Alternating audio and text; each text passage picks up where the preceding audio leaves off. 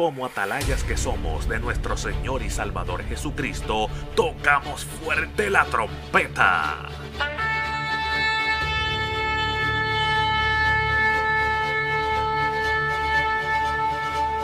Con mensajes de alerta, somos Aplastado Podcast.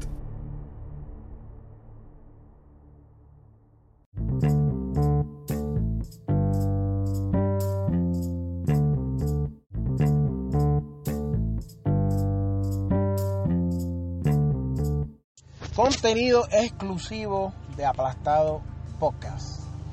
Pues el día de hoy vamos a estar haciendo una entrevista con una dama que conocimos a través de las redes sociales. Inmediatamente que hablamos con ella, le escribimos, vemos su, su trayectoria, vemos lo que está haciendo, Dios nos empieza a ministrar, empezamos a sentir una inquietud de parte de Dios y me interesó. La llamé, le escribí, hablamos, tuvimos una conversación Finalmente llegó el día de la entrevista, de la conversación. Una conversación para pelos que sé que va a ministrarte. Hay una parte que yo me quedo callado porque yo no me pude contener y empecé a llorar. Ella está hablando de un testimonio de que ella perdió un, un bebé, ¿verdad? Un hijo y cuando ella empieza a hablar, yo no sé por qué, yo no me pude contener. Déjame darte un poco de contexto para que sepas qué está sucediendo aquí. Yo la había, habíamos coordinado de hacer la entrevista a las 2. Esta semana pues estaba saliendo a las 11 de la mañana. Tuve tiempo suficiente en mi mente para hacer todo esto. ¿Por qué sucede? No. Dios tenía otros planes. Y en mi trabajo faltó una persona y me quedé casi hasta las 3. Cuando llego a casa cubierto de fiberglass, de fibra de cristal en todo el cuerpo, en los ojos, en la cara, en el pelo, en los pies, me quité las botas de trabajo porque no aguantaba, ya estaba súper cansado. Llego a casa y no hay señal porque una torre se cayó.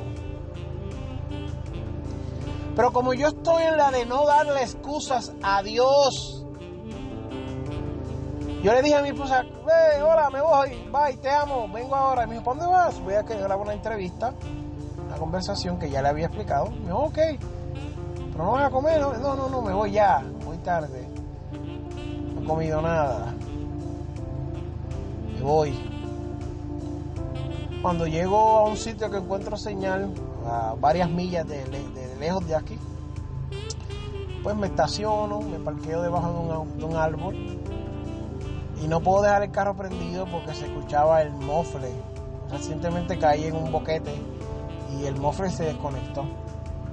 Amado hermano, he sudado hasta lo que yo me comí en Kindergarten. Mientras estaba experimentando todo esto en mis sentidos carnales, tengo un dolor de cabeza terrible. Yo seguía agarrado de un compromiso con Dios. Y le dije, Dios, comprometido contigo. Se está poniendo difícil, ayúdame. Para, para entender, para saber que Dios quería tratar.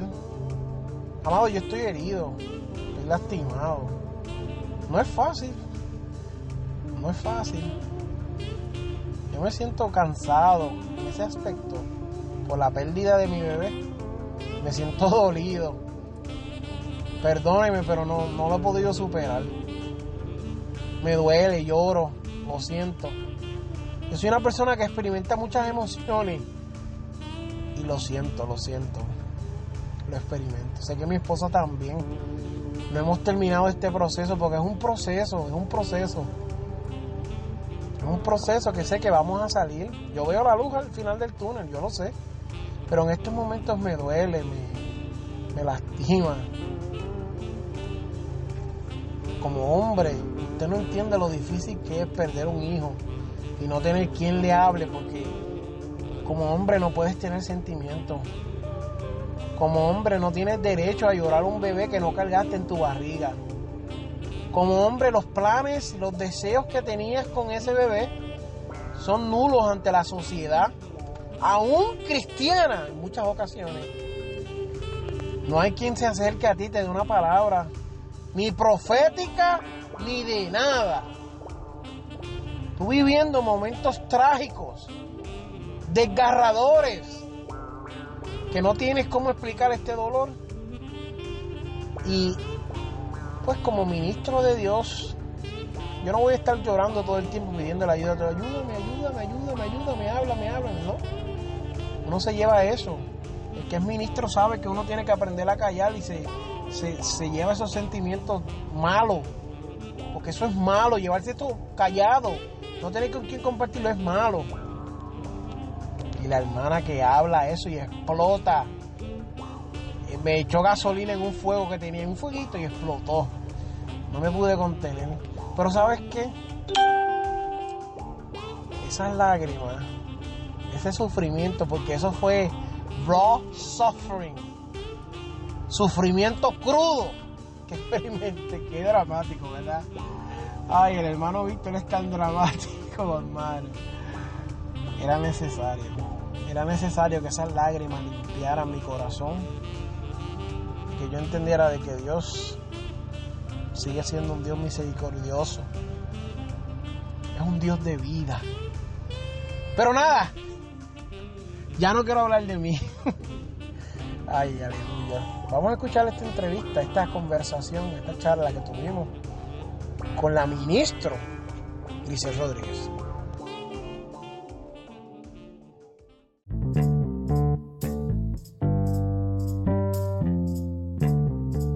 Dios bendiga a todas esas personas que en el día de hoy, en la noche, en la tarde, cualquier momento que nos estés escuchando, pues se están conectando.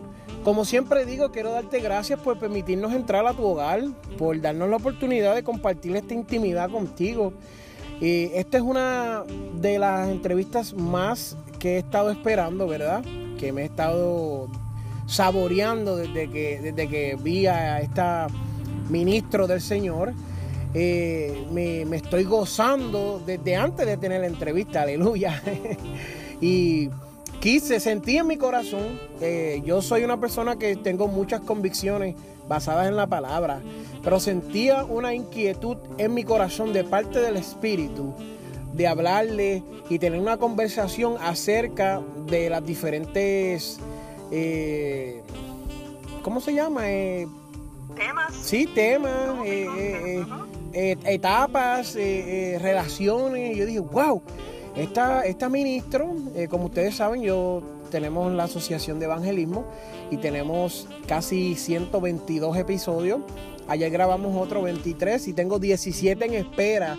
So, este sería el número 18. Y, y, pues continuamente estoy buscando ministros, hablando con personas. Y al hablar con esta ministro y ver la trayectoria y ver lo que está haciendo en las redes sociales, pues me impactó de una manera sobrenatural. Nada más y nada menos que la ministra Grisel Rodríguez. Amén. Grisel, danos un saludito ahí.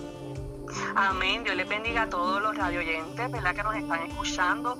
Yo le doy gracias a Dios y le doy gracias a Víctor Martínez que se atrevió, ¿verdad? Que me llamó que me escribió y solicitó que hablara con él, inquietado por el Espíritu Santo. Nosotros estamos aquí reciente viviendo en Ocala desde marzo y pues tenemos una encomienda del Señor, ¿verdad? Mi nombre es Grisel Rodríguez, como dije anteriormente, mi esposo es Félix Hernández y estamos aquí en Ocala porque queremos trabajar a nivel ministerial. Y qué bueno que Dios, este Víctor, te abrió, ¿verdad? Tus ojos espirituales para ver el depósito que Dios ha hecho en nosotros como ministros, como siervos del Señor sobre todas las cosas. Así es que gracias por la invitación y yo espero que esta entrevista sea de refrigerio y sea de bendición a todas aquellas personas que nos están escuchando y que podamos llegar al corazón y a la necesidad de cada hermano y amigo, porque ese es el propósito. Yo creo que Víctor tiene sus ojos espirituales abiertos a todo lo que está pasando aquí en Ocala y está pendiente y por eso él convocó, ¿verdad? Este momento, este momento donde vamos a estar hablando de lo que Dios está haciendo con nosotros y de lo que Dios va a estar haciendo también en Ocala. Dios les bendiga mucho. Aleluya, qué poderoso. Se, nota, se nota que ya es ministro, se nota que tiene ese denuedo al hablar, aleluya. y Amén. aquellos que nos estén escuchando en el futuro, tal vez 5 o 6 años desde hoy, pues ahora mismo en el momento que nosotros estamos viviendo en los Estados Unidos, primordialmente aquí en Ocala, en las áreas cercanas de Ocala, hay una pandemia y ahora mismo, hoy por hoy, eh, Florida dicen que es el epicentro del, mundo entero de lo que es la, pandemia. Y tal vez estamos un poco limitados y sabemos que Dios está en control y sobre toda la pandemia y todo esto, Dios es rey, Dios controla todo, Dios manda. Y pues estamos más ocupados ahora que en vez de salir eh, en buscar las redes sociales, eh, ver diferentes páginas, ver diferentes hermanos nuevos. Y yo controlo Wow, controlo como unas 12 páginas en lo que es Facebook, en mi área secular. Tengo una red de mercadeo donde nosotros ayudamos este, negocios hispanos. Le damos la mano a personas que son este, emprendedoras de negocios. Y eso es nuestro llamado, ayudar, ayudarnos los unos a los otros, ¿verdad? Y creo que fue así que conocí a Grisel, viendo que ella posteaba cosas bien interesantes, temas de parte del Señor, y ahí postean muchos hermanos, tal vez creyentes, tal vez ministros, pero no todo el mundo, pues a mí me llama la atención. Obviamente, cuando yo miro, pues recibo al día casi 100 solicitudes de, de mensajes y cosas así, pues uno pierde lo que es el estar, qué sé yo, como que mirando todo, ¿me entiendes? Pero la hermana Grisel sobresalió en, lo que en, esa página que hay 7000 miembros en una de las páginas, ¿verdad? Y me gustaría saber cómo se llama la iglesia que Grisel pertenece y el nombre de los pastores. Amén. Pues en estos momentos nosotros estamos eh, asistiendo a la iglesia de Dios, ¿verdad? Este, donde pastorean el reverendo Alex Mendieta y la pastora Liliana Mendieta.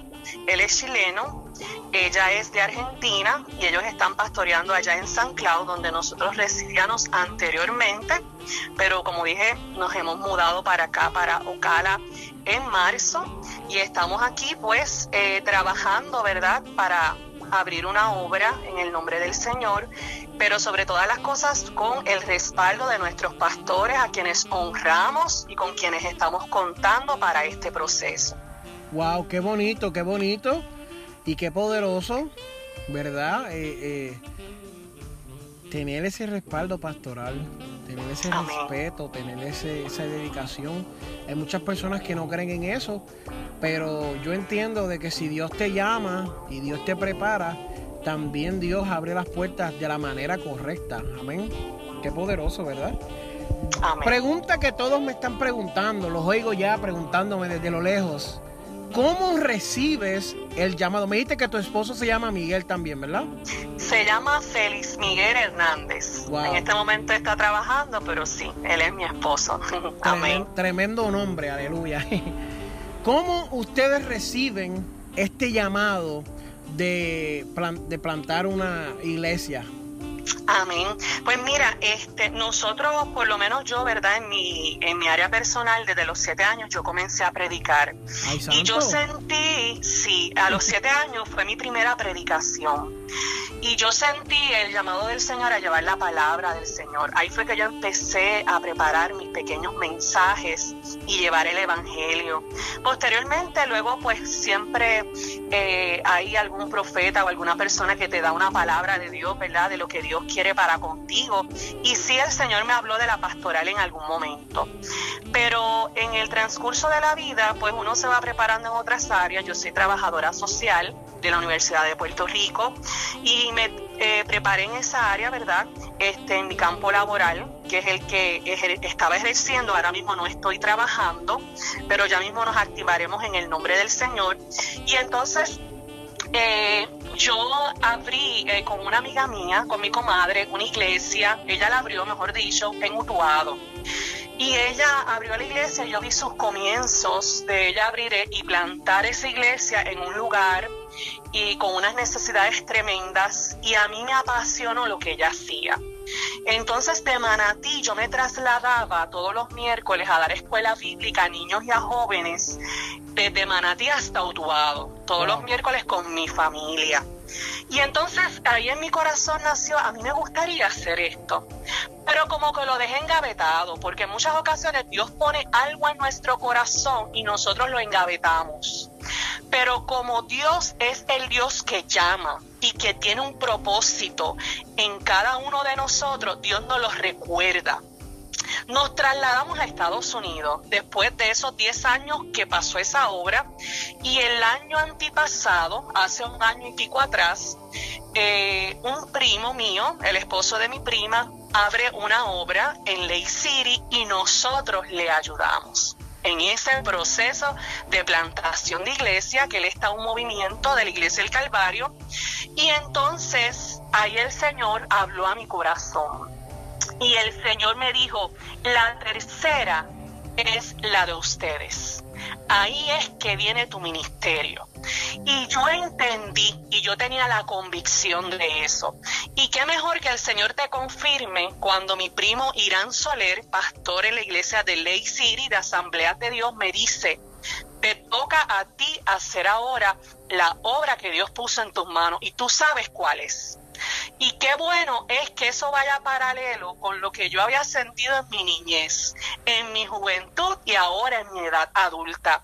Dios es un Dios eh, de todos los tiempos. Yo pensaba que, mira, yo veía amistades mías, mi comadre, mi primo, que ya plantaron iglesia y yo decía, bueno, señor, pues esto yo creo que no es para mí, quizás es un poco tarde, aunque yo soy relativamente joven, pero el tiempo del Señor es el tiempo del Señor y este es el tiempo de Dios. Como dijiste anteriormente, Víctor, un tiempo de crisis, un tiempo de pandemia, un tiempo de incertidumbre, pero es un tiempo que ha preparado el Señor para abrir puertas y para hacer nuevas cosas en la vida del hombre. Dios no está en crisis como están los hombres.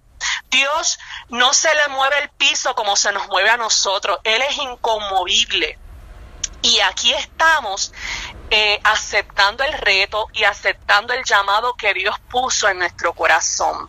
Así es que yo exhorto y te digo a ti, Víctor, también te lo estoy diciendo, si Dios puso una inquietud, un llamado, una misión en tu vida para que tú hagas y ejerzas, este es el tiempo del Señor el tiempo de crisis, el tiempo difícil para que Dios se manifieste y haga cosas grandes y poderosas en su pueblo.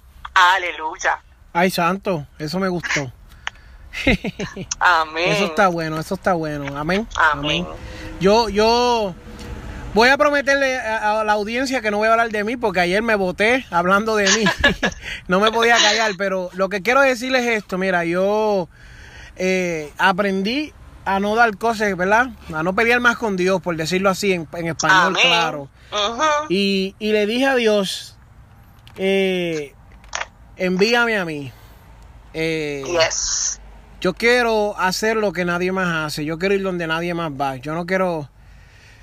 Mira, yo no me siento que yo soy otro pastor más, otro ministro más, otro Víctor más. No, yo quiero que Dios me envíe a mí, tal vez a un sitio donde haya una persona y Dios quiera salvarlo y me envíe a mí y ya, yo eso es lo que yo me siento gozoso y le dije al Señor, si eso es como tú quieres que lo haga, pues lo hago.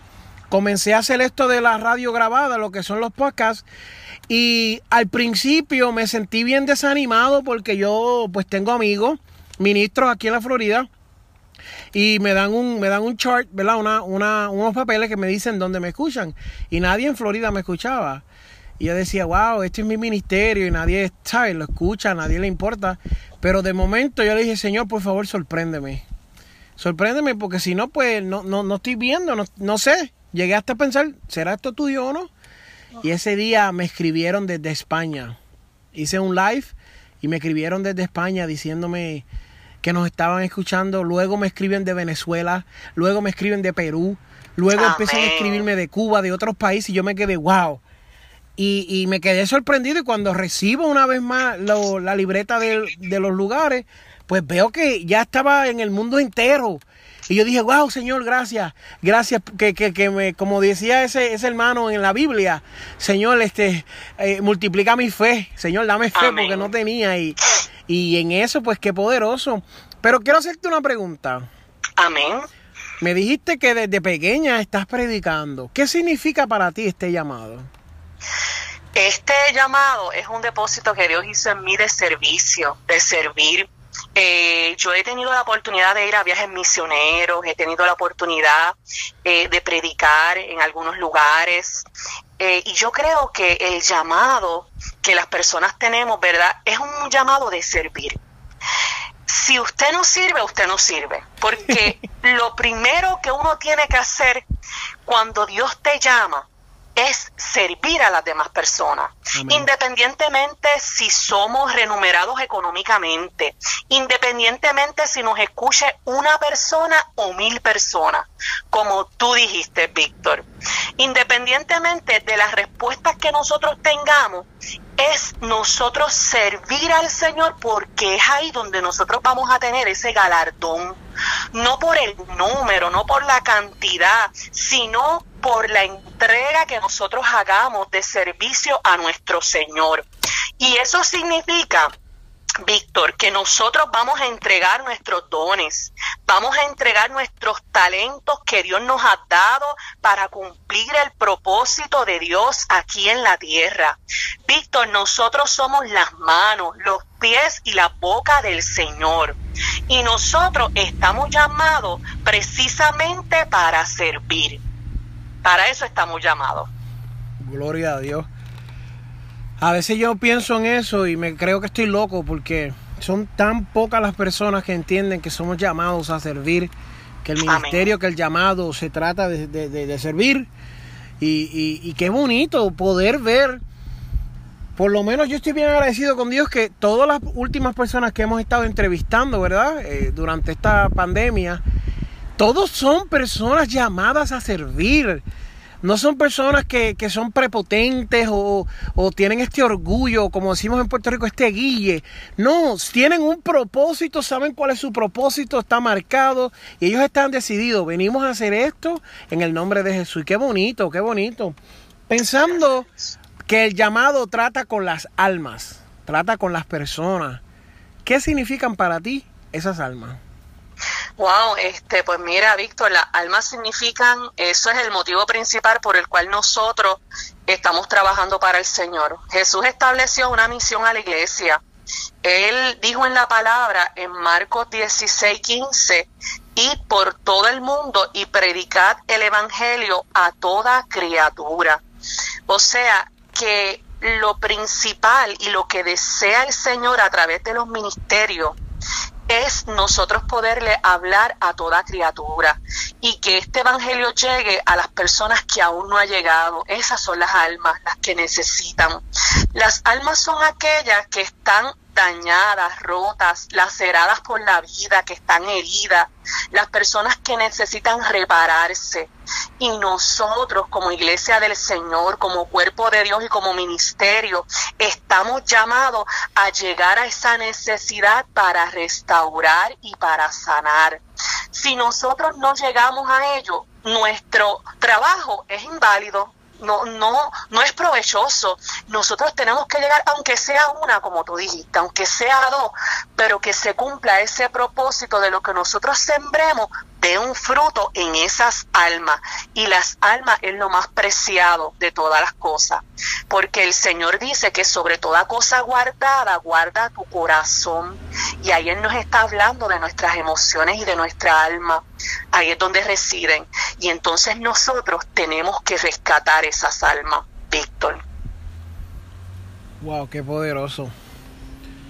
Qué poderoso poder entender ese valor. Una vez Dios me hablaba y me decía, Víctor, ¿cuál es el precio de las almas? ¿Cuánto vale un alma? y yo decía, wow, señores, que esto es tan difícil, yo no sé porque realmente yo no sé lo que vale un alma. Y me dijo, vale la sangre de mi hijo. Vale ese sacrificio. Y yo me quedé, wow, verdad es, el Señor envió a su hijo para que todo aquel que, se acercara al Señor fuera salvo. Y, qué poderoso. Mira, una de estas almas que nos, nos siguen en las páginas, ¿verdad? Nos escribe y nos habla acerca, ¿verdad?, de un tema que tú tocaste recientemente. Como dije, la hermana Grisel, pues continuamente está poniendo estudios, está poniendo prédicas, charlas, de todo, de todo, porque ella está todo el tiempo ministrando, aleluya, eso me gusta. Y ella habló acerca de que necesitaba un consejo, eh, porque estaba, la, la muchacha estaba buscando como novio o algo así, ella me estaba explicando. Y ella, la hermana Grisel, pues estuvo hablando acerca de un tema. ¿Qué nos puedes, qué, cómo nos puedes ayudar ahí? ¿Cómo, bueno, principalmente tengo una pregunta y nos puedes decir, ¿verdad? Eh, eh, Amén. a- abordar en todo lo otro que tenga, ¿verdad? Dios tiene que intervenir en todas las relaciones o confirmarla. Esa es la, esa es la contestación de los 150 mil chavitos. Ok, esa, esa, esa pregunta está buena. Dios sí tiene que intervenir en todas las relaciones, pero no necesariamente las tiene que confirmar. Cuando hablamos de confirmar, que alguien venga verbalmente y te diga y te confirme, no sé si es a eso a lo que te refieres, porque sí Dios tiene que intervenir en todas las relaciones y debemos de hacer un yugo igual, no desigual como lo establece la palabra del Señor. Pero no necesariamente de manera audible nosotros tenemos que escuchar que ese es el compañero. Bueno, en mi caso no fue de esa manera. Yo llevo casada 15 años con Félix Miguel. Dios nunca eh, nos dijo si ese es tu compañero, pero yo lo sentí en mi espíritu, ¿verdad? Porque nosotros tenemos el Espíritu Santo y tenemos la palabra del Señor, que es la profecía mayor que podemos tener en nuestra vida para saber o no si una relación nos conviene. Y por eso es que tenemos que como mujeres del Señor, yo me casé pues básicamente a los 29 años, una, ¿verdad? Una persona madura ya tenemos que tener la convicción y saber si esa relación es o no es del Señor.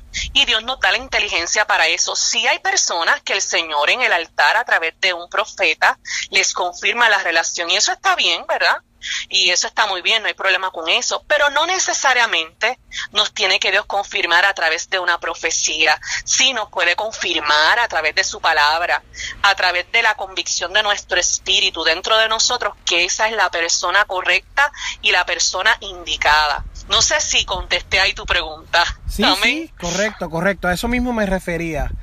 A eso mismo me refería. eh, en una ocasión estuve hablando con una muchacha y ella me decía, no, Dios no tiene que, que confirmarla. Y una cosa es como tú dices, una cosa es, de, ¿verdad? Y Vamos a ponerlo así, por, porque ahora mismo no, no puedo decirte la otra palabra, pero una cosa es que Dios interviene en esa relación, quiere decir que Dios aprueba 100%. Amén. Y otra es que Dios confirme con voz audible o de otra manera. Entonces, pues Dios, yo, como dijiste, ¿verdad? Tiene que intervenir. Y ella me decía que no. Que tú básicamente puedes ir por el mundo, escoger a quien tú quieras. Y después el propósito de Dios se va a cumplir en ti, sea cierto o no. Mm, eso es peligroso. Sí, yo le dije, no, no, como que estás apostando mucho por muy poco, ¿me entiendes? Amén. Entonces está, eh, yo, yo y mi esposa esperamos la intervención de Dios y también le pedimos, pues, ¿verdad? De, de súplica, porque es bueno también que nos los confirmara en voz audible. Y lo hizo por, Pacho, como por 10 personas. Y Wow, incluso me fui excelente. una- a una campaña de evangelismo estuve casi 20 y algo días predicando. Y en los últimos días, una señora, yo y mi, no- mi esposa, pues habíamos tomado un tiempo. Le dijimos, vamos a esperar, porque como yo estoy predicando por acá, y eso, no te puedo dedicar tiempo a ti ahora. Este, éramos amigos, no éramos ni novios. Y le dije, pues no sé, vamos a ver qué pasa cuando yo vuelva, pues que Dios, ¿sabes? Dios hable. Y la muchacha me dijo, cuando vuelvas a la Florida te casas. Y yo le dije, pero qué chiste, ¿verdad? Porque en mi mente yo decía, qué chiste si yo no, ni novia tengo. Pero una vez que volví, pues Dios puso todo en su lugar. Y algo que puedo testificar, ve, ya me, me estoy cometiendo el pecado principal que no quiero, hablar de mí. que, que Dios proveyó todo para la boda. Y hasta el sol de hoy, Dios, Amén. con mis hijos, con mi esposa, Dios, Dios ha estado en control. Soy yo, estoy muy de acuerdo con eso, sí, yo creo que la intervención de Dios, eh, como tú dices, tiene que ser ayuda idónea y no demonia, porque eso sí que es un problema serio. Amén, amén, eso es así. Eh, otra, otra de las oyentes nos pidió un consejo y esta era un poquito más, este, como ella lo escribió, no lo entendía al principio, pero básicamente ella pues trabaja y llega a la casa y tenía también que hacer quehaceres de la casa, ¿verdad? Y ella lo que quería expresar era que ella necesitaba como una palabra porque cuando llegaba ella sentía que su esposo no la valoraba. Ella se sentía como que era una, como una esclava, básicamente es la palabra que usó. Ok. ¿Qué consejo nos puedes dar acerca de eso? Que yo sé que también hiciste un live. Este, bueno, básicamente en cuanto a ese aspecto, ¿verdad? Es importante la comunicación en la pareja. Eh, matrimonial, que ella pues hable con su esposo, ¿verdad? Aquí hay muchas cosas del matrimonio que se basan en la comunicación y en la negociación y que ella pueda hablar con su esposo y comunicarse. Si ella pues tiene problemas en ese proceso de comunicación y ella ve que ya el matrimonio se está afectando en otras áreas, ella puede buscar ayuda de la pastoral o ayuda de algún profesional de la conducta humana. Porque también nosotros las personas cristianas también a veces necesitamos ayuda e intervención de algún psicólogo, de algún consejero a nivel secular que nos ayude, ¿verdad? Con, con, esa intervención del esposo y la esposa y de esa interacción en el hogar y en la familia que muchas veces se ve lacerada y que muchas veces pues no se trabaja en la iglesia, pues también un profesional de la salud también lo puede trabajar. Pero yo creo que aquí en esta situación que estás planteando, lo más importante es la comunicación. Y si se afectan otras áreas, pues ir a alguien para discutir la situación y así hacer una negociación para que esa persona pueda descansar y así pueda haber una mejor relación de pareja. Amén. Wow, wow, de verdad que me, me sorprende, me sorprende.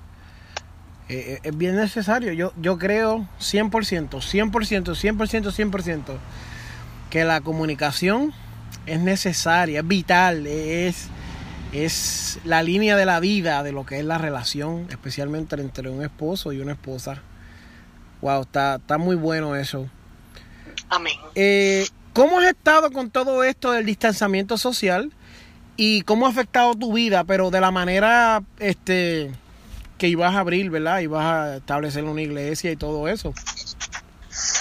Sí, pues mira, este, de primera instancia, cuando pasó esto del distanciamiento social, pues nos fue como que de maravilla, porque empezamos a trabajar en nuestra casa, estábamos recién mudados, estábamos con nuevos proyectos, eh, estaba pues empezando a publicar en mi Facebook mensajes eh, cristianos, ¿verdad? Prédicas, eh, alguna que.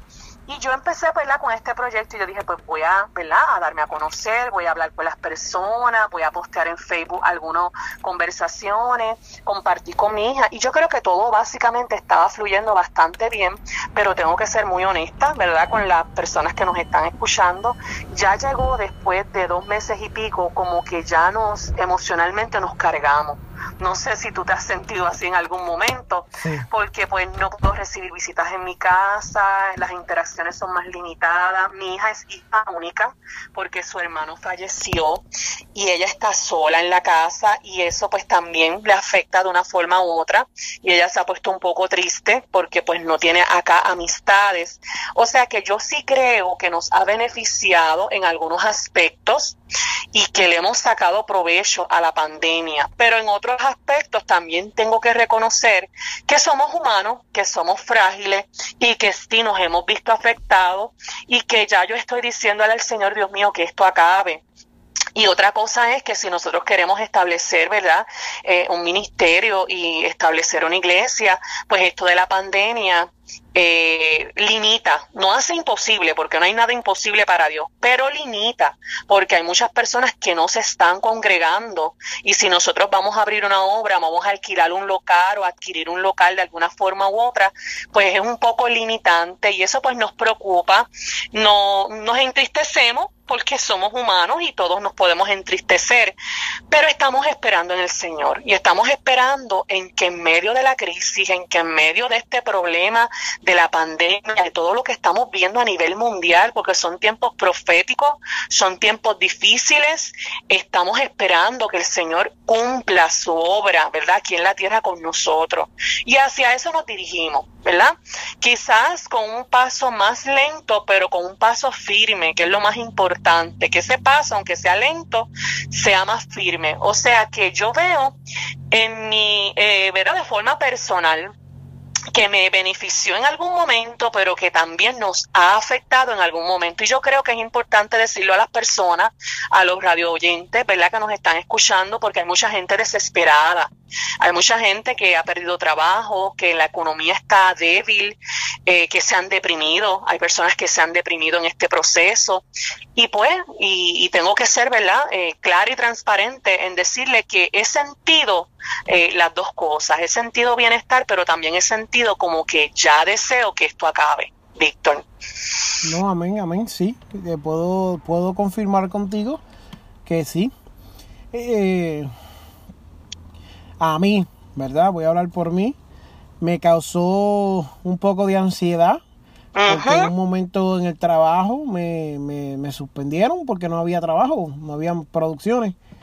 Y básicamente, pues, eh, esa es mi vida, trabajar para poder proveer a mis hijos y a mi esposa. Eso me, me, puso un poco nervioso, me puso un poco ansioso eh, por, por, la situación, ¿verdad? No solamente por mí, sino el mundo entero, como lo veo en caos y desesperación. Me da mucha tristeza también, me da, mucho, Me da mucho sentimiento, que es la palabra correcta. Eh, en términos del distanciamiento social, yo, wow, llevo años eh, distanciándome de las personas. y suena loco, pero pues yo voy al trabajo y vengo para casa, voy a la iglesia y viro. Yo no, no soy una persona de salir, de compartir así, ¿verdad? Por los últimos años eso es lo que me ha estado sucediendo. Yo vengo de otro mundo que, que eso era fiesta todos los días, pero eh, pues cuando me convierto, pues cambia mi vida por completo. Y en la ciudad que estoy, pues la ciudad es eh, en medio de la nada, es como un como un pantano. Esto es un pantano aquí realmente. No hay nada. Un subway. Gracias a Dios que, tuvo misericordia y permitió un subway en este pueblo. Porque si no, no sé qué hubiera pasado. Pero pues, pero de lo demás, sí, sí, lo he sentido también. Puedo decir que sí, lo he experimentado y sé que las personas que, que lo estén viviendo, pues también se pueden identificar porque es un proceso bastante fuerte. Es algo que no nos, no nos pudimos preparar, nos tomó a todos por sorpresa en el término de que eh, lo vimos venir, pero no sabíamos qué era. Y ahora que se establece aquí, ¿verdad? Y tenemos que aprender a vivir y a, y a cambiar y a modificar áreas, pues también no, nos impacta porque ya estamos acostumbrados. Eh, en cierta manera, yo digo que, pues, si uno todo el tiempo estaba limpiando y todo el tiempo se estaba cuidando, pues, anyway, ya uno, pues, está un poquito adelante. Pero hay personas que yo conozco que eran bien dejadas en esa área de, la higiene, ¿verdad? Y, pues esas son las personas que más preocupación me da. Que conozco personas que no, pues, en mi casa ya yo, ya yo tenía como 10 potes de hand sanitizer, teníamos desinfectantes. Nosotros limpiamos todo con las toallitas estas de, de Clorox Wipes, los Lysol Wipes. Y, pues siempre estábamos ya acostumbrados a eso, pero las personas que no estuvieran acostumbrados a eso, pues sé que es un impacto bastante fuerte. Eh, ¿qué, es tu mayor deseo ahora mismo en el Evangelio? ¿Qué es lo que tú quieres ver con tus ojos y decir, esto me pone bien feliz? Eh, yo deseo poder dejar un legado, un legado a las personas y futuras generaciones, un legado espiritual y un legado, ¿verdad?, a mi hija este, de llevar el Evangelio, de predicar a Jesucristo. Y qué es lo más que me, ¿verdad? me gustaría hacer, ¿verdad? Yo soy trabajadora social y yo quisiera dar servicios gratuitos de consejería en el área social. Yo me especialicé en terapia grupal, individual y familiar. Yo trabajé por muchos años en el Panamericano de Puerto Rico, así es que yo en el área de salud mental es una de las áreas que pues yo trabajo, ¿verdad? Y que me gusta. Y yo quisiera que hubiera personas con su mente sana, ¿verdad? Que puedan lidiar con los problemas que estamos presentando hoy día. Y yo creo que, que eso para mí sería un legado, dejar eh, el, el trabajo social que yo sé, ponerlo en acción en la iglesia y utilizarlo como recurso gratuito para personas que probablemente no tienen un plan médico, para personas que probablemente no pueden pagar una terapia. Yo quisiera como ministro del Señor y como profesional, yo poder brindar ese tipo, ese tipo de servicio dirigido a la restauración espiritual y emocional porque yo creo que es ahí donde radican la mayoría de los problemas de las personas, en las emociones, en lo espiritual. ¿Y qué mejor que eso? Que dar un legado ¿verdad? espiritual a las eh, futuras generaciones y poder ayudar como ente social a las personas que se acerquen a la iglesia de manera gratuita, de manera de, eh, de servicio. Esa es una de las cosas que yo ¿verdad? quisiera hacer, quisiera dejar de legado. Amén. Wow, qué poderoso, qué bonito, qué bonito. ¿Verdad? Que, que, que uno tener un oficio, ¿verdad? Una vocación y decir, yo quiero utilizar esto para bendecir las almas y ayudarlas. De, poner, de poner mi, mis talentos, lo que he aprendido, a disposición de Dios. Y qué bonito, de verdad. Me, me, me, me conmueve, me conmueve. Pero hay una ahora que estás hablando de eso, ¿verdad? Hoy, quiero hacerte una pregunta que no, no, no es de las preguntas que tenía. ¿Has averiguado qué necesitas para hacer este? Eh, yo sé que, ¿verdad? No cualquiera, pero eh, cualquier persona que desee, ¿verdad? Y vaya por un instituto, qué sé yo, algo así. Te voy a hablar de un punto de vista ignorante, ¿verdad? No, no tengo conocimiento de esto. Si tú fueras a ser eh, consejera bíblica ahora mismo, como lo estás diciendo, ¿necesitarías la aprobación del Estado o solamente la de la iglesia eh, es suficiente? En términos de la ley, de la ley. Pues mira, sí, yo investigué con una muchacha, no te puedo decir quién es la persona específicamente, pero la contacté por la página de Ocala y si yo tengo que suscribirme para yo hacer ese servicio como tal, si es más bien social. Si es pastoral, no, dependiendo del enfoque que yo le vaya a dar. Que eso lo sabré con, el, con la marcha, pero sí, yo estuve investigando sobre eso, porque está la consejería pastoral, pero también está el trabajo social, que son cosas diferentes. ¿Me entiendes? Y entonces, dependiendo lo que yo establezca, ¿verdad? Como ayuda a las personas que vengan a esa oficina, es que el Estado me dan un permiso y de hecho ellos eh, lo proveen como que de forma, es un, un pago mínimo, es como para tú establecer la agencia, lo que tú vas a hacer porque es algo gratuito para la comunidad. Y yo establecería, el pienso mío es establecer uno, un día semanal, ¿verdad? Todo el día y dividirlo por horas para las personas que necesiten ese tipo de servicio. Pero sí, si yo lo voy a hacer como trabajadora social, yo necesito un endoso, ¿verdad? Del Estado y un permiso para hacer ese tipo de trabajo. Claro que sí. Ok, ok. Perdonan por la pregunta, pero es que me interesa. No, no, es muy buena y muy interesante porque yo la estaba buscando y de hecho, gracias a Dios por la página de Ocala, que ahí fue que nos conocimos, entiendo yo, viste. Porque es ahí donde yo hago las preguntas y las personas me dicen, mira, esto es de esta manera. Obviamente para tú abrir una iglesia también tienes que tener un permiso. Todo aquí en Estados Unidos se basa en permiso. Aquí las leyes son bien celosas con cada una de las cosas que establecemos. Pero nada, para eso están los procesos y uno los va llevando, ¿verdad? De acuerdo a cómo uno vaya viendo las situaciones. Pero como dije anteriormente, como estamos en momento de pandemia y no estamos, estamos haciendo otro tipo de trabajo, ¿verdad? En lo que poco a poco nos redirigimos a otras cosas. Amén. claro que sí. Gracias por la pregunta. Muy buena. claro que sí. Sí, sí, es que me, interesa, me interesa. Claro que sí. Y como decía, hay una de las oyentes que nos habló, ¿verdad? Y está teniendo una batalla con depresión. ¿Qué consejo le puedes dar a ella que está teniendo esta depresión continua? Sí, sí. Pues mira, este, eso es uno de los temas, ¿verdad? Que yo trabajo mucho en mi práctica profesional, que es la depresión, porque yo trabajo, pues, trabajé por muchos años con personas con depresión. Este, mi recomendación es, nosotros tenemos que a nivel espiritual trabajar con lo que es la depresión, pero también tenemos que trabajar a nivel eh, médico. Médico, entiéndase que psiquiatra y psicólogo.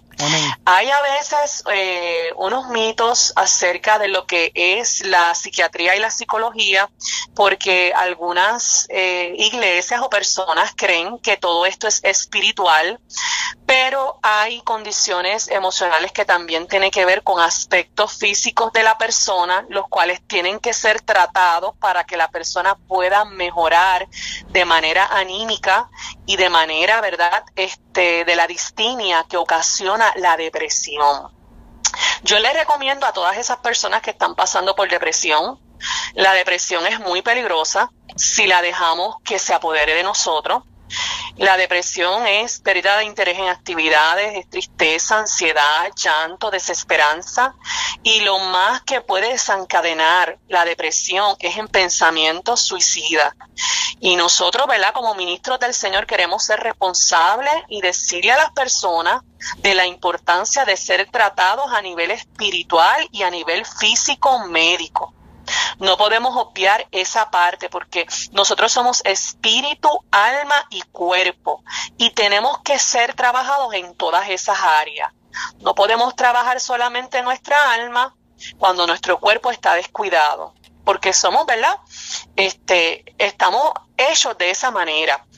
Y así es que yo exhorto a las personas que escuchan que, que, busquen ayuda, que busquen ayuda, que busquen ayuda con un psicólogo, que busquen ayuda con un psiquiatra, que se traten y que sobre todas las cosas busquen ayuda del Señor y que Dios está ahí para liberarnos de toda depresión, de toda tristeza y de toda angustia que podemos estar pasando por estos momentos.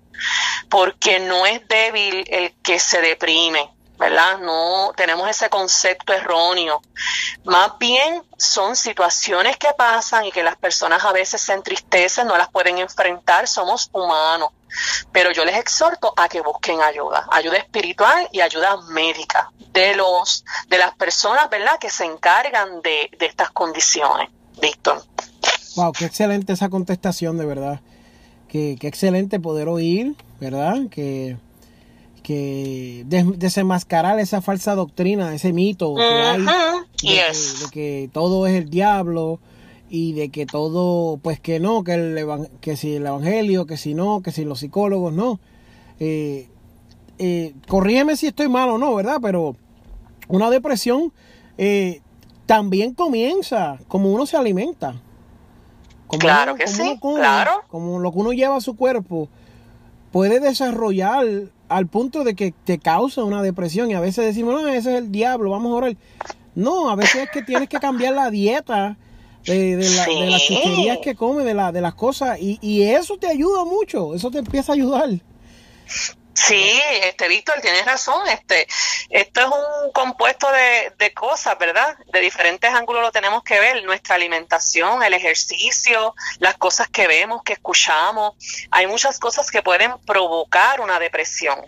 Hay eventos y hay situaciones, pero mira, yo, yo he escuchado de personas que me dicen, mira, yo no tengo situaciones, a mí no me está pasando nada, pero me siento triste, ¿sabes? Y tienen esa experiencia porque tienen un desbalance químico de serotonina, dopamina, que tiene que ser anivelado con un medicamento que te va a ayudar a nivel cerebral. ¿Ustedes se atienden la diabetes? Es la pregunta que yo le digo a las personas. Sí, yo me la atiendo. Pues entonces, ¿por qué una persona deprimida no se puede atender la depresión con un medicamento? Obviamente, sin dejar el médico por excelencia, ¿verdad? Tenemos que considerar en todos nuestros caminos al Señor. Y entonces, si tenemos una depresión, lo primero que vamos a recurrir es al Señor. Eso no hay duda. Pero claro está, Dios le dio inteligencia y Dios le dio la ciencia, ¿verdad?, al ser humano para que ayudase en estos problemas. Al igual que una alta presión, una, una diabetes y otras condiciones físicas, la depresión también es tratada. Y tenemos que romper con con esos mitos, ¿verdad? Que muchas veces en las iglesias espiritualizan lo que es la tristeza y demás, y por eso es que vemos a veces hasta personas que se suicidan, ministros del Señor, este Víctor, eh, hombres y mujeres de Dios, pastores que se han suicidado porque no han buscado la ayuda, porque ¿cómo es posible que yo me deprima si soy hijo del Señor? Ay, pues buscan la palabra, las personas que se escondieron en cueva, buscan la palabra a David, este, cuando habla de los salmos y habla de sus agonías este, emocionales, ¿ves? Y entonces vemos que esas personas tenían síntomas de depresión. Claro está, lo que pasa es que la depresión ahora es tratada de una manera diferente, porque la ciencia ha avanzado y hemos progresado, ¿verdad?, en unos aspectos, y entonces la ciencia nos va a ayudar en ese proceso, Víctor. Wow. Yo creo que cubriste todos los puntos que me vinieron a la mente que quería decir, los cubriste todo. Excelente, me encantó. Amén. Me encantó, me encantó, me encantó. Eh, yo sé que en otro momento, así Dios nos ayude, pues nos vas a hablar más de estos testimonios, pero... Claro que sí. Me gustaría que nos hables un resumen o algo que, que impacta. No quiero quitarle validez a todo lo que es el testimonio, ¿verdad? Creo que se llama descalza el testimonio. Sí, amén. No quiero quitarle valor a nada, pero me gustaría que nos des un preview de lo que si, si estás dispuesta, pues en un futuro tenerlo también para la, para, para la radio, tener el testimonio como tal y escucharlo. Amén, claro. Aunque sea buscar la, grabación que ya hiciste en Facebook, yo la pudiera, si tú quieres, ¿verdad? La pudiera sí, claro, claro. No hay problema. Sí, claro, la puedes transmitir. Pues nos puedes dar un, un, preview de lo que de lo que es descalza. Si yo te escucho ahora y digo descalza, ¿qué es eso? Pues mira, Descalza es un testimonio, ¿verdad? Que nació en mi corazón de yo darlo a las personas, porque Descalza es como que yo estaba eh, desprovista de calzado, estaba este, insegura, estaba descubierta eh, por una niñez incierta, con una madre con una condición mental de esquizofrenia, con un padre con problemas de alcohol. Eh, pues y me crié en un ambiente hostil, en un ambiente bien difícil, pero en medio de ese ambiente el Señor, ¿verdad? Obró en mi vida de manera especial desde tierna edad, de los cinco años que yo comencé a ir a la iglesia. Mi padre eh, fue al Señor, fue a Cristo, fue restaurado, fue liberado del alcoholismo y yo se lo pedí al Señor y el Señor lo hizo. Pues nada, en resumidas cuentas, Descalza es el testimonio de una niña, de una niña que sufrió eh, muchas situaciones, eh, molestada sexualmente por, un, por una persona, eh, maltrato, abandono y tantas otras cosas de inseguridades que, ¿verdad?, me afectaron en mi niñez y que fueron muy difíciles. Pues eso es lo que significa descalza, desprovista. Pero el Señor me ha puesto un calzado nuevo. El Señor me ha dado una nueva canción, me ha puesto vestiduras y ahora estoy, ¿verdad?, eh, con los calzados que el Señor ha puesto en mí aleluya, y con lo que Dios ha hecho en mi vida y ha cambiado ese dolor y esa tristeza y el estar descalza y desprovista para darme provisión y para posicionarme en el reino, para yo llevar y conducir a las almas a Cristo. Porque hay mucho dolor, Víctor, hay mucha tristeza. Yo siento en mi espíritu que hay mucha gente que nos va a escuchar y que está sintiendo, aleluya, mucha tristeza, mucha angustia y mucha soledad. Pero a ti, hermano y amigo, yo te quiero decir que el Señor nos da la provisión, que el Señor nos saca de ese lugar de tristeza, de ese lugar donde estamos descalzos y desprovistos, para darnos un nuevo calzado, un nuevo vestido y hacernos hombres nuevos en el Señor. Eso es descalzo. Yo creo que hablé mucho. Amén. Wow, me, impactó.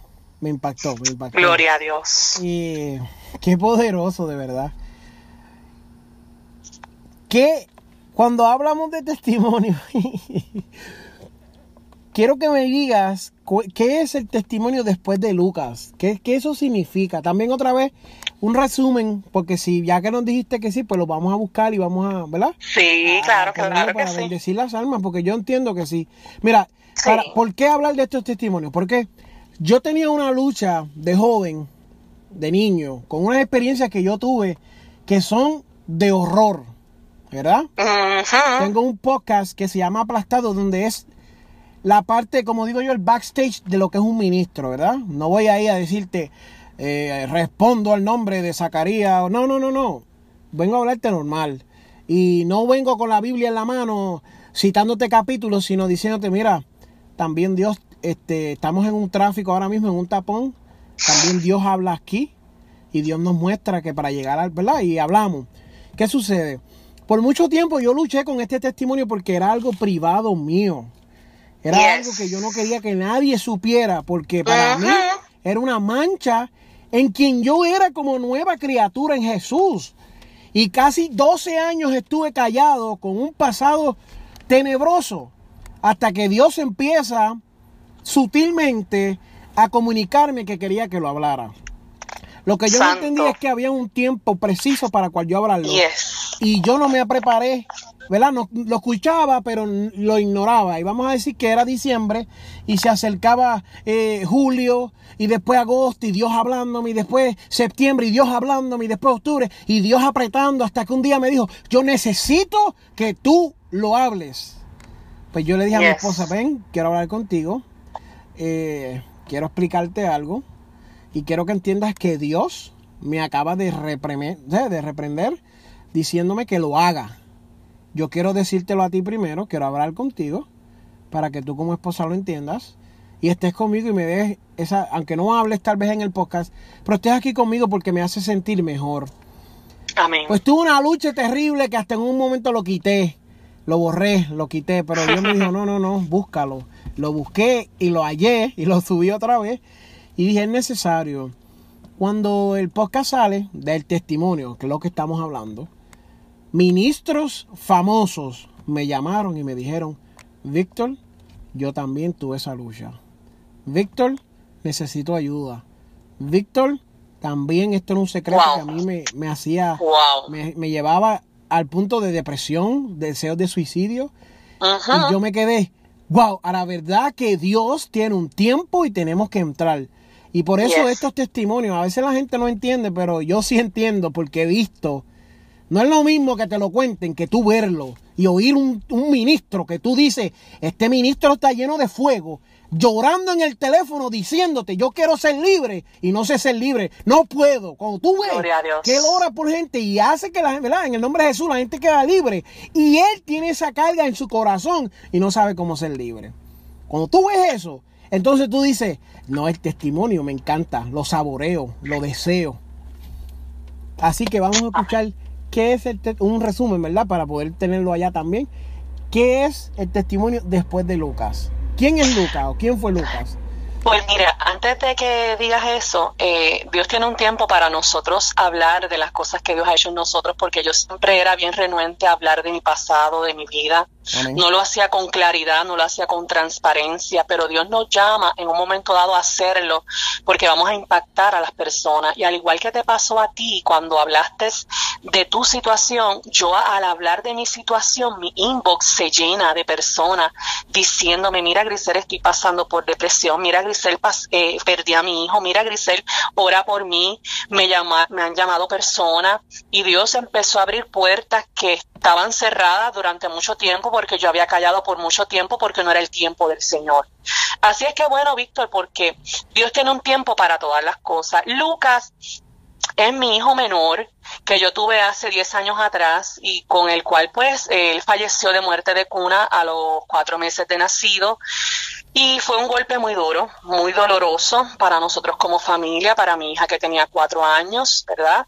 Eh, y pues eso pues nos cambió la vida y nos cambió, nos movió nuestras creencias en cierto aspecto, no entendíamos muchas cosas, pero esto no se trata de entender las situaciones y las cosas que pasamos, esto se trata de mirar a Cristo a través de las cosas que nosotros pasamos, no importando lo que sea.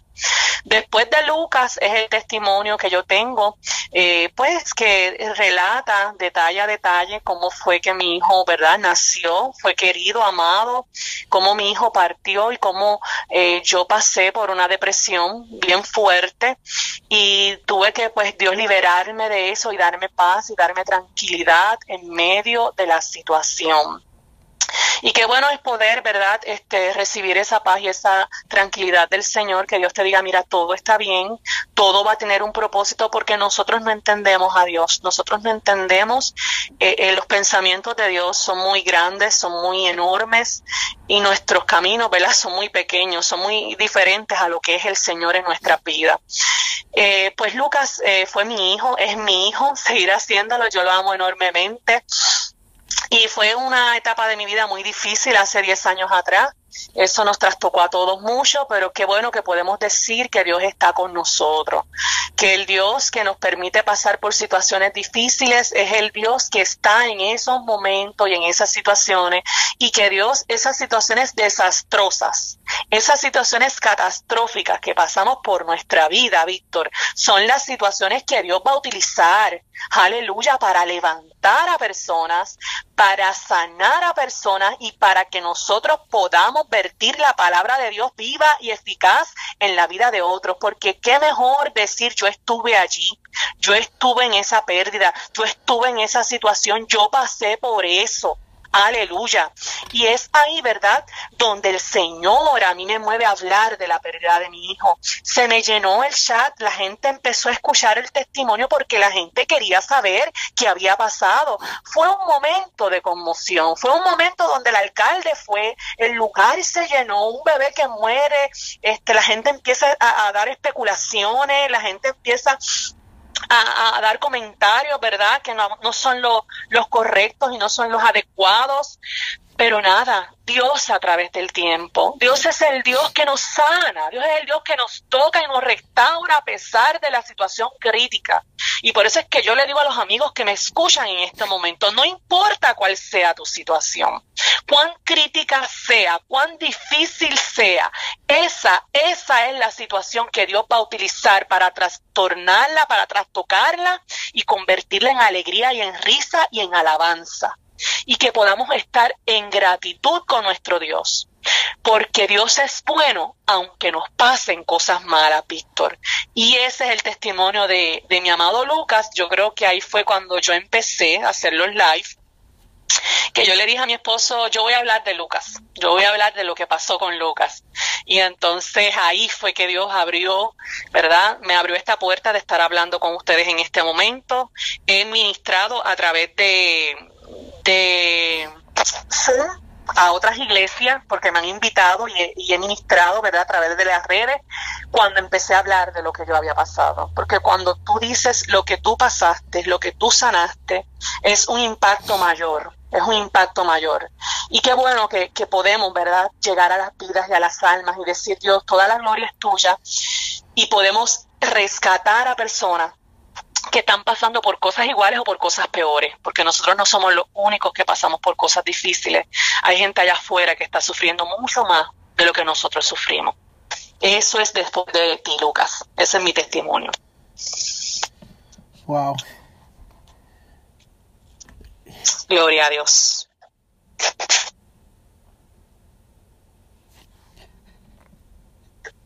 Estamos ahí, ¿verdad? Estamos aquí, sí, estamos aquí. Es que Dios es bueno. Nosotros, yo y mi esposa también, este, experimentamos eso. Wow. Sí. Wow. Este, no hace mucho, no hace mucho, lo, lo experimentamos y este realmente te puedo decir que, que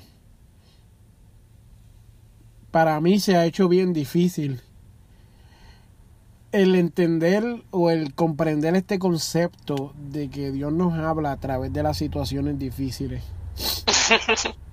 Eh, como mujer, pues mi esposa tuvo toda la atención y, y no quiero tratar de sonar este egoísta, pero yo también amaba a ese bebé. Yo también tenía mis planes, tenía mis deseos y algo que me dolió muchísimo, yo sé que Dios me está ayudando a, seguir hacia adelante, es que yo no tuve nadie caballero, ningún ministro caballero que me, que me hablara, que me ministrara en estos momentos tan difíciles. Tuve que, irme, como digo yo, a old school, tirarme de rodillas y el que me conoce sabe que yo estoy loco. Yo tuve una discusión con Dios.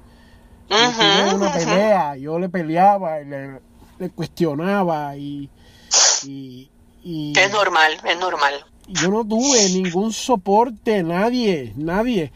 Incluso le escribo a alguien, bueno, le escribo a personas de confianza que confío en mi vida. Y unos ni me escribieron, otros me dijeron, pues las cosas pasan por pasar. Y fue un momento tan y tan difícil y tan oscuro para mí que cuando tú estabas diciendo esto, pues no me pude contener. Eh, Amén. Gloria al Señor. No pude resistirme a entender de que, y pues, yo, yo lo viví, lo viví desde, desde el punto de vista como hombre, solo. Todavía es el día que, pues, mira, salgo llorando así sin control ninguno, pero eh, como tú dices, yo sé que Dios eh, sigue siendo Dios, Dios no ha perdido nada Dios sigue siendo el Dios todopoderoso y, y, y, pues a la radio audiencia que nos escucha, pues Dios, Dios es bueno, Dios es bueno. Amén, Dios es bueno. Una, una mujer nos escribe, ¿verdad? Para continuar con la entrevista. ella nos escribe, ella está en una relación tóxica. Eh, un poco más profundo, tal vez en otra ocasión podemos hablar con detalle eh, tal vez hasta una prédica o un estudio. Pero básicamente lo que ella está diciendo es que está teniendo problemas en una relación tóxica. No me dijo, pero hasta de la manera que expresó unas cosas entiendo que está siendo abusada eh, físicamente y verbalmente, emocionalmente. Ella lo que pide es ayuda, como un consejo. ¿Qué debe de hacer? Eh, pues yo siento que tú tienes la misma mentalidad que yo y sabes que la iglesia a veces no es eh, no en general, pero muchas iglesias pues te pueden decir, no, pues llévalo a la oración o ayunen o oren o, lean la Biblia y, lo dejan ahí. Como no estamos preparados tal vez, o el ministro no está preparado para darte un consejo más allá, más profundo, eh, estilo Elí, cuando Samuel se le presenta, le dice, tú me llamaste, Elí no sabía ni qué decirle. Varias ocasiones le tomó hasta que dijo, Ah, eso es Dios que te está llamando, muchacho. ¿Y qué consejo tú le puedes dar? Sabiendo que, ¿verdad? Que, yo sé que tú tienes para darle. Eh, pues la, la, mayoría de las personas que están en relaciones tóxicas es por el problema de codependencia emocional. El problema de codependencia emocional es que no saben quiénes son en el Señor, tienen un problema de identidad y un problema de autoestima. Eh, es importante, como dijiste, que oren, que ayunen, que busquen del Señor, porque Dios puede restaurar las relaciones y Dios puede restaurar un, esposo, pero hay que ver a qué nivel, ¿verdad? Ese esposo está agrediendo emocional y físicamente a esa persona porque ya se puede estar convirtiendo en violencia doméstica. Y el consejo que yo le doy a esa persona es que ore, que ayune, pero que busque también una ayuda profesional para que sepa lo que es eh, la violencia doméstica, la rueda de control, de las etapas y que ella pueda identificar, ¿verdad? Por lo que ella está pasando para que ella tenga estrategias y herramientas para ella enfrentar a esta persona. Sea que Dios la liberte, sea que Dios obre en su vida o sea que esa persona tenga que tomar una decisión. Porque es como yo siempre digo, una relación es de dos personas. Eh, si las dos personas buscan ayuda y las dos personas quieren cambiar y Dios, ¿verdad? Este, siempre está dispuesto a transformar y hacer una obra especial, Dios reconstituye, ¿verdad? Esa, ese matrimonio. Pero si la esposa quiere que él cambie, pero él no tiene un encuentro con Dios y él no toma unas decisiones, pues la que tiene que tomar la decisión es ella. Pero como me estás preguntando específicamente qué yo le recomendaría a ella, buscar ayuda buscar ayuda para que ella pueda identificar estrategias y ella pueda enfrentar eh, esa situación de codependencia y de relación tóxica. Wow, amén. Amén, amén, amén. Qué bonito. Sé que hablaste en las redes sociales también, creo que esto es un estudio también que diste. Eh, ¿Qué es la alopecia? ¿Qué es eso? Ah, ok. Este, pues mira, la alopecia es eh, una condición eh, que a veces que sufrimos las mujeres y los hombres, donde tenemos pérdida de cabello y pues yo me quedé con bien poco cabello y yo estaba enfrentando el complejo de quedarme calva y yo pues me rapé la cabeza y prendí el Facebook Live Ay, no fue tan sencillo como eso, ¿verdad? Pero y entonces, pues hablé, hablé de lo que yo estaba pasando. Ahora suena súper fácil, pero me imagino que el momento Exacto, no, no, no, de momento no, porque pues yo he pasado pues por mucho tiempo ese problema de la calvicie y para la mujer pues el cabello es una de las cosas más importantes estéticamente y socialmente, ¿verdad? Eh, pues eh, se espera que la mujer tenga una hermosa cabellera y yo no la tengo. Pues entonces yo eh, busqué información sobre lo que es la alopecia, que es la pérdida de cabello. Hay diferentes tipos de alopecia que no voy a entrar en detalle, ¿verdad? Porque estamos hablando en, a grandes rasgos. Y entonces yo hablé de cómo enfrentar la vida con la alopecia, y echar los complejos a un lado para que Dios haga la voluntad de Él en tu vida. Porque en un momento dado yo dije, yo no voy a predicar Dios si yo estoy calva, ¿cómo yo me voy a parar frente a la gente sin pelo a predicarle a las almas? Y esas mujeres con esas matas de pelo tan hermosas, me, me, daba hasta celos también, no te creas. Hasta que el Señor me dijo, no, no, tú eres única, tú eres especial, lo que yo deposité en ti es diferente, olvídate de eso. O sea, el Señor mismo, como yo, eh, hablando dentro de mí, yo con esa conversación con Él, y yo dije, no, no, yo no tengo que estar eh, preocupada por mi apariencia física cuando Dios ha hecho un depósito en mí, ha hecho un llamado en mí, y yo tengo esa convicción. Yo esté con pelo, yo esté sin pelo, yo voy a hablar y a predicar a Cristo. Y eso es lo que se trata, eh, uno de los capítulos que yo tengo en mi Facebook, que es de alopecia. Cómo enfrentar eh, esa condición y cómo enfrentar los complejos que eso conlleva, que es bien traumático para las mujeres. Pero nada, ahí estamos enfrentando esas luchas y esas batallas, ¿verdad? En el nombre del Señor y haciendo lo que tenemos que hacer, Víctor. Wow, qué poderoso que puedes hablar con tanta este de nuevo, con tanta seguridad Ay, qué bueno, qué bueno. Esta, me gusta esta entrevista, me gusta. La voy a tomar para mi canal personal de, de mis podcasts también, porque me encanta. Ya le tengo la introducción. Si la oyes, te vas a reír y vas a sorprenderte porque de verdad, de verdad que esto es, poderoso. Me gusta que la gente hable claro, que, que se quiten ese maquillaje de iglesia y ese maquillaje de ministerio y ministro y digan las cosas como son son cosas reales que vivimos y experimentamos, pero Dios está ahí, qué poderoso. Hablando de eso que experimentamos, ¿cuál ha sido la mejor experiencia que has tenido dentro del Evangelio? Que has dicho, wow, a la verdad que vale la pena servirle a Dios por esto. Este, las mejores experiencias, pues, ay, a mí me encantan las misiones. He ido a varias misiones a Honduras, a Santo Domingo, he ido varias veces y yo creo que son las experiencias más gratificantes, es ir a lugares donde hay tanta y tanta necesidad y uno se lleva, y a misiones también en San Juan, fuimos a la Perla y predicamos y nos quedamos durmiendo en un lugar cerca de la Perla y son experiencias que me he llevado toda la vida, ¿verdad? Este, pues las misiones yo creo que es lo más satisfactorio, de llegar a la necesidad, a esa gente marginada, a esa gente que, ¿verdad? Que no, no los recordamos siempre y llegar a esas personas, pues para mí yo creo que es lo más satisfactorio. Eh, y predicar a Cristo, predicar a Cristo, eso es lo más satisfactorio que uno puede tener, eh, y que las vidas sean salvas, Víctor, y que las vidas lleguen a los pies de Jesucristo, ¿verdad? A través de la palabra que nosotros impartimos, eso nos llena de satisfacción, Víctor. Amén, amén. Amén. Dame un segundito aquí, estoy moviéndome. quiero pedirle ya de disculpas a las personas si escuchan sonidos de automóviles pues estamos haciendo lo que Dios nos envía con los recursos que tenemos. Amén. Amén. Eh, hablando de las experiencias, ¿cuál ha sido la peor experiencia que has experimentado en el Evangelio? ¿Por qué hablar de un momento negativo, difícil? Mira, porque la vida está llena de ello. El Señor le dijo a sus discípulos, eh, en el mundo tendráis aflicciones. La, la, la, palabra profética que Dios declaró sobre la vida de ellos, sobre sus ministerios, sobre su familia, fue, en el mundo tendréis aflicciones. Mira qué palabra para que ellos entendieran y tomaran, tomaran la realeza de lo que es, ¿verdad? Y después le dice, pero confiad porque yo he vencido al mundo. Amén. Así que dinos tu peor experiencia dentro de... Bueno, una de las que yo considero peor experiencia eh, cuando yo estaba perdiendo mi cabello, yo estaba preparada para una predicación en tal iglesia, ¿verdad? Sin decir nombre ni nada de eso. Y entonces eh, yo me había cortado más el cabello porque ya se me había caído bastante el cabello.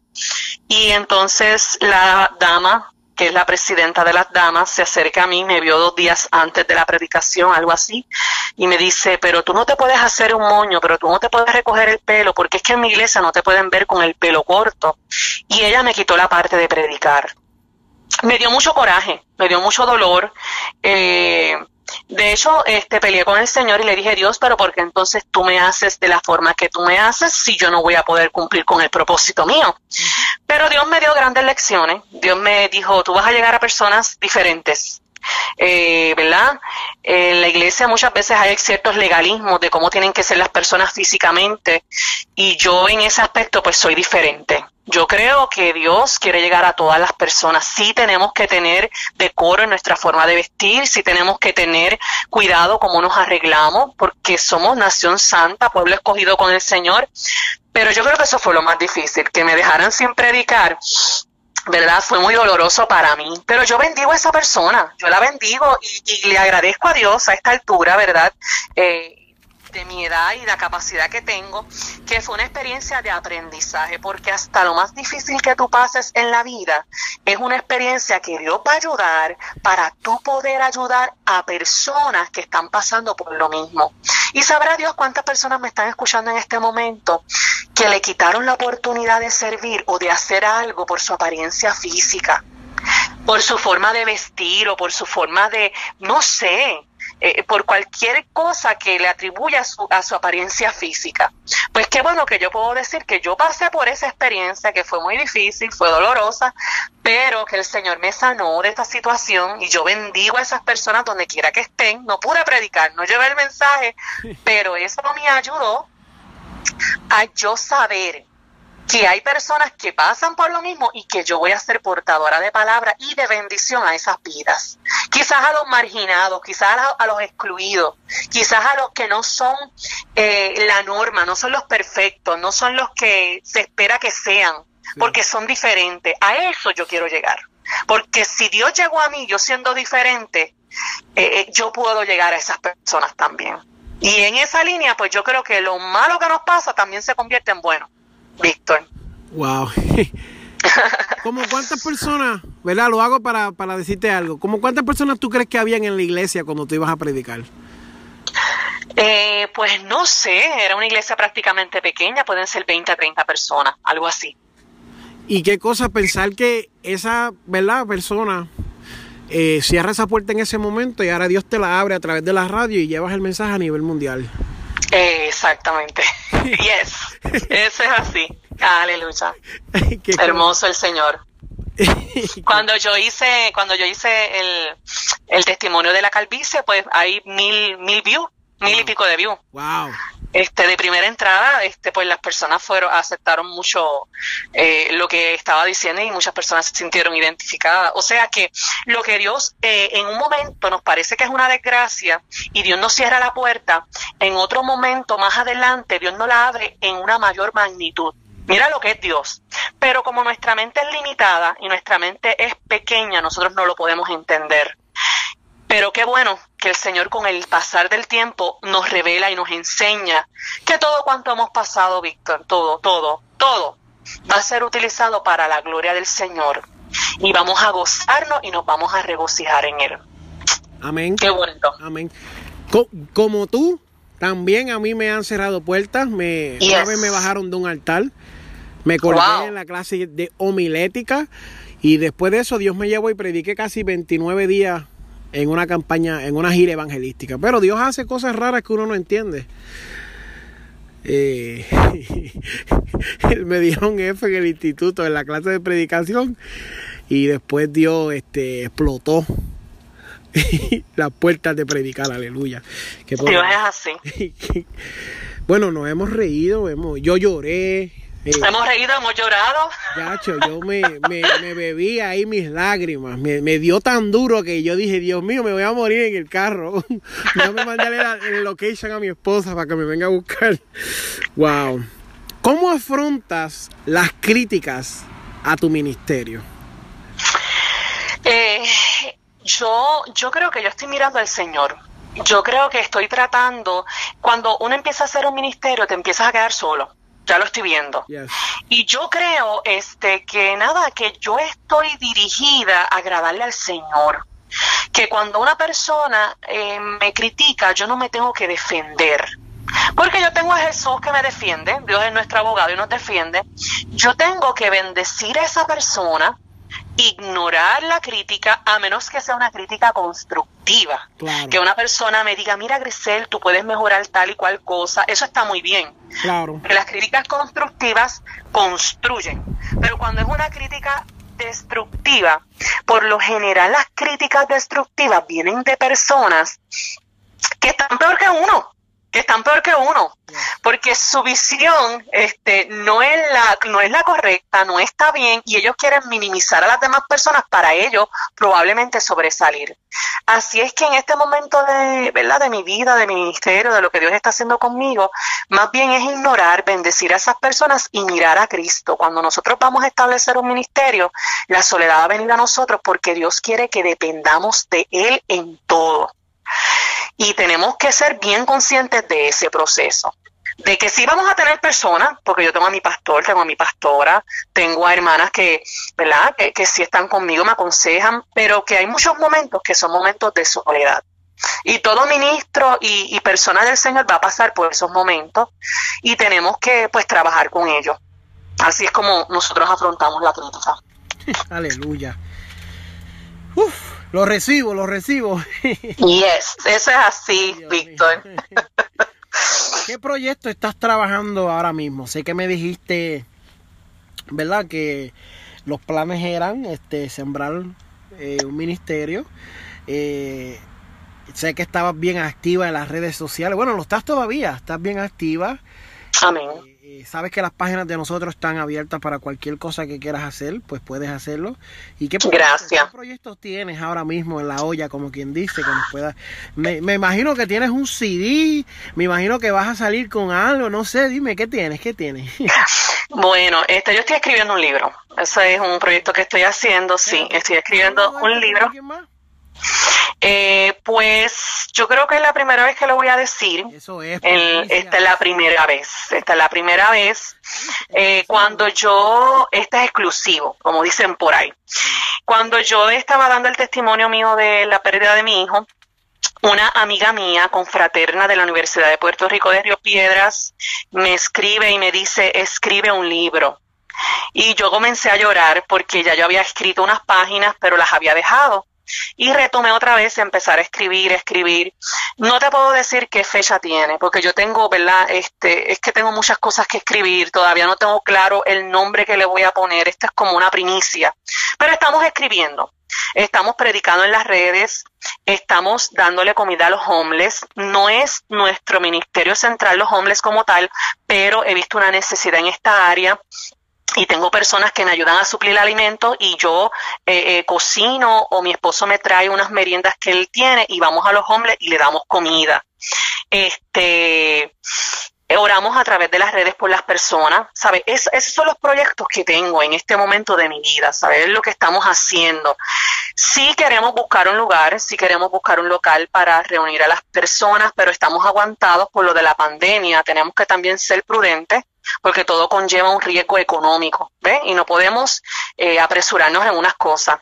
Pero nos estamos moviendo poco a poco, eh, con un paso, ¿verdad? Lento pero firme. Hoy en la programación de la iglesia de nosotros nos van a presentar como que estamos plantando iglesia acá en Ocala, nuestro pastor. Eh, así es que mira, Víctor, yo te quiero felicitar y yo te quiero decir que has sido utilizado por el Señor que el Señor fue el que te envió a hacer esta entrevista, porque Dios habló a mi corazón y me dijo, tu tiempo viene y tu tiempo de bendición se acerca y lo vas a ver pronto. Y de repente me dices, es el jueves la entrevista. Y el pastor me dice de la iglesia, es el jueves la presentación del ministerio. O sea que Dios alinea las cosas, los planes y los propósitos, las alinea de tal manera que se consolidifican para impulsarte a lo que Dios quiere para ti. Ese es el Señor. Así es que Dios te está usando, Víctor. Y yo te bendigo en el nombre del Señor. Bendigo tu ministerio, bendigo lo que estás haciendo, bendigo tu esposa, bendigo tus hijos en el nombre de Jesús, en salud, en prosperidad, en beneficio. Porque lo que estás haciendo está dirigido por el Señor.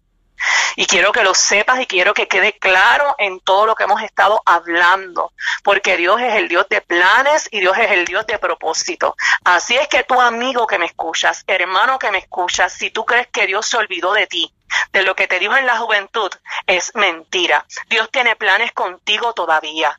Él no ha terminado contigo. Aquel amigo y hermano que me escucha que piensa que Dios ha terminado contigo son mentiras.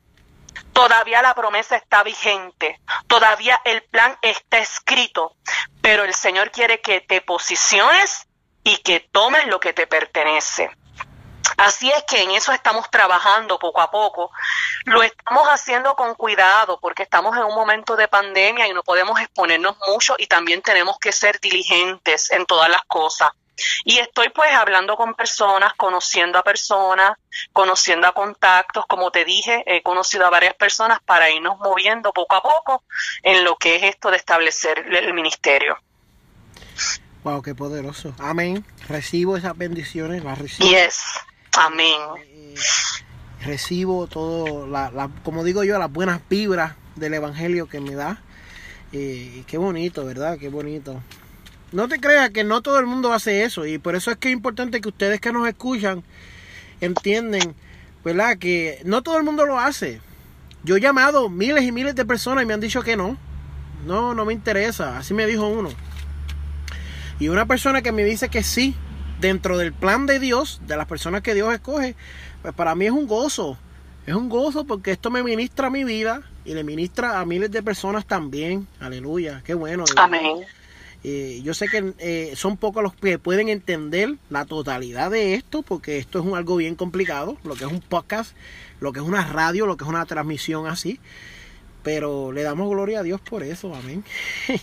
¿Qué consejo le da a persona? Y esta es la pregunta final que con esto cierra con broche de oro y nos hacen la oración del llamado y nos, nos, nos das ahí. Pero ¿qué consejo le das a una persona empezando en un ministerio, pero ¿qué consejo tú le das a una Grisel que está comenzando, que está, eh, qué sé yo, 10 años atrás? Aleluya, que, que, que está... ¿Me escuchas? Ok, dame un segundo que me entró una llamada. ¿Y ahora me escuchas? Sí, amén. Bien. ¿Qué consejo le das a, a Grisel que está comenzando? Que tuvo, tiene dudas, tiene preguntas, tiene incertidumbre, eh, no sabe dónde comenzar. ¿Qué consejo tú le das? Wow, buena pregunta. Bueno, este, el consejo que yo le doy es que miren al Señor, porque cuando estamos haciendo un tipo de proyecto de esta, ¿verdad? De esta manera, de, de ministerial, de lo que Dios te llamó a hacer y estás concretando lo que Dios quiere que tú hagas, el enemigo se va a levantar el enemigo va a hacer cosas que tú no creías que hacía. Lo digo por una experiencia que tuve hace dos semanas atrás, la cual no puedo contar, ¿verdad? Eso lo testificaré más adelante. Y así es que yo le digo a las personas que están en el ministerio, que están levantándose, que no se amedrenten con nada ni con nadie, ni con sucesos que acontezcan y que remeneen, ¿verdad? Su vida porque definitivamente Dios quiere hacer algo. Dios quiere despertar algo. Dios quiere que tú des a luz el propósito que Él depositó en ti. Y el enemigo no va a estar tranquilo y se va a levantar. Se va a levantar de infinidad de formas que tú ni te imaginas ni te esperabas. Y te lo digo porque lo sé. Pero yo a ti te digo que así como se levanta el enemigo, Jehová plantará bandera. Que no hay enemigo que se resista a la presencia de Dios.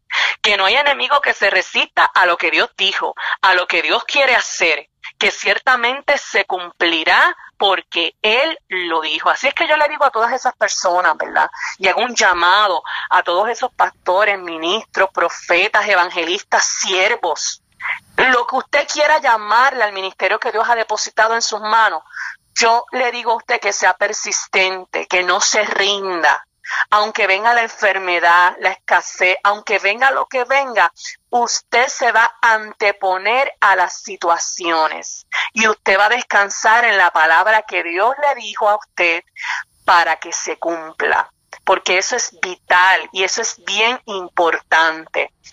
Que podamos creer contra viento y marea que lo que Dios dijo, Dios lo va a hacer. Porque el enemigo se levantará como río, pero Jehová levantará bandera. Amén. Aleluya. Poderoso Dios, qué bueno, qué bueno de verdad. Wow, esto me ministra a mí, me ministra a mí en lo personal. Y, y qué bueno que Dios nos habla siempre, ¿verdad? Me gustaría mucho que hagas un llamado porque yo sé que siempre... Claro que sí. Hay algo que siempre me dan una crítica y es positiva, es que se me olvidaba hacer el llamado con estas charlas porque pensaba que era solamente una conversación, pero a la verdad que mucha gente sale ministrada, sale recibiendo y con deseos de cambiar su vida. Amigos que tal vez no son conversos ahora mismo, no están asistiendo a ninguna iglesia, me han escrito y me lo han dicho, ¿por qué no hiciste el llamado? Me quería arrepentir ahí. Y yo, wow, pues vamos a empezar a hacer eso. Claro que sí con estos ministros que Dios nos pone, ¿verdad? Y pues vamos, eh, al llamado y la oración y, y, nos vamos a Amén. Amén. Bueno, pues yo hago todo, yo hago llamados a todas estas personas que nos están escuchando, que Dios le ha hablado de una forma u otra, que tienen ministerio, que tienen formas de servir a la iglesia, que tienen dones y talentos, que los quieren poner al servicio del Señor. Yo hago un llamado a aquellas personas que están apartadas, a que abran su corazón para que Cristo llegue a su necesidad y Dios haga lo que quiera hacer con cada uno de ustedes, para que se reconcilien o para que se enderecen, ¿verdad?, en la senda del Señor. Y vamos a estar orando por ustedes. Y vamos a estar pidiéndole al Señor que obre de manera especial en cada una de las vidas que nos están escuchando. Así es que tu hermano, amigo que me estás escuchando a través de la radio, ahí donde tú estás, y si puedes hacerlo, cierra tus ojos, ponte en comunión con el Señor y vamos a orar en el nombre de Jesús. Padre, yo estoy delante de tu presencia. Yo te doy las gracias por esta oportunidad que tú me das de hablar con Víctor, Jehová. No son casualidades. Tú lo has puesto en mi camino con un propósito, propósito santo. Yo te pido, Señor, de manera especial que a través de estas ondas radiales tú bendigas a cada una de las personas que nos están escuchando. Que seas tú tocando cada necesidad. Que seas tú llegando, Dios mío, a las personas que le hace falta reconciliarse y encontrarse contigo. Que seas tú llegando a las personas que han detenido los ministerios por cosas que le han sucedido. En esta hora yo suelto, Jehová, la victoria. Yo suelto la bendición. Yo desato, Jehová, un cerco de ángeles ministradores para que sean, Jehová, obrando de manera especial en cada uno de los hermanos que nos escuchan, en cada uno de los amigos y que los lleves a la salvación, Jehová. Gracias, Padre, porque a través de estas ondas radiales podemos llegar a las vidas y la gente puede ser salva y ese es nuestro principal eh, eh, eh, ministerio que tenemos, Padre, poder predicar tu evangelio en esta hora, Padre.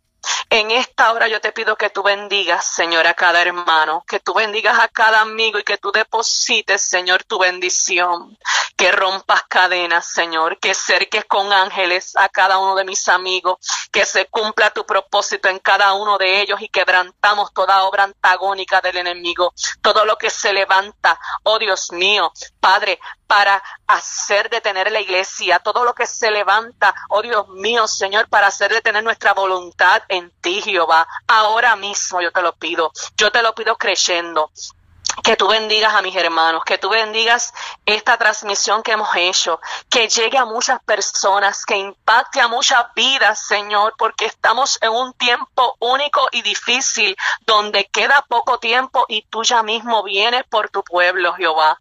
Queremos ser diligentes, Señor, y queremos hacer este llamado. Así es que, amigo y hermano que me escuchas, ríndete al Señor para que no sea tarde.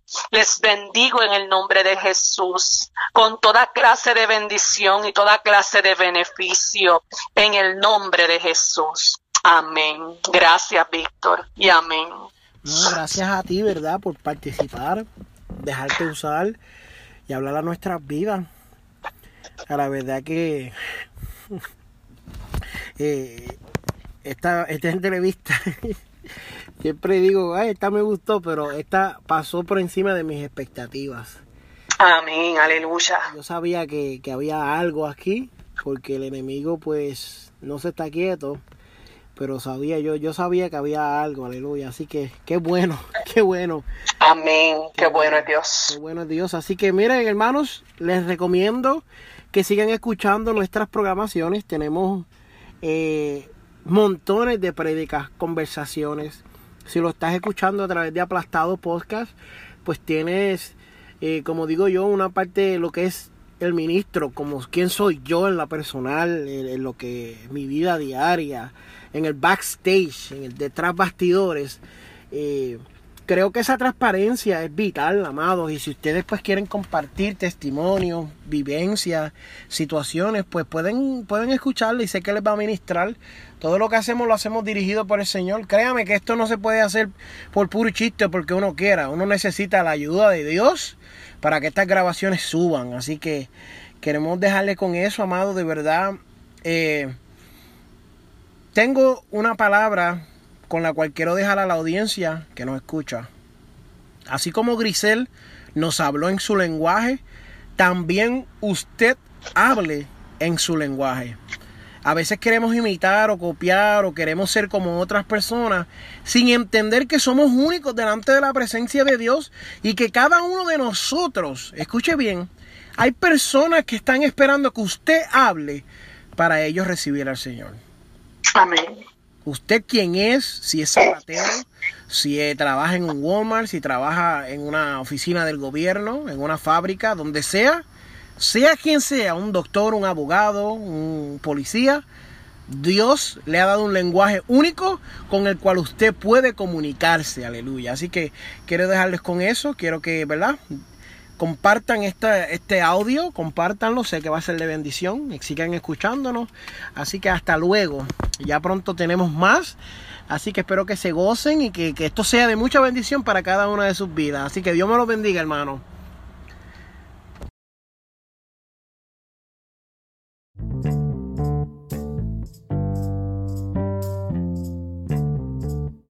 Este programa fue presentado por Aplastado Podcast, porque como atalayas que somos de nuestro Señor y Salvador Jesucristo, tocamos fuerte la trompeta. Con mensajes de alerta y sin ningún temor, porque si Dios con nosotros, ¿quién contra nosotros?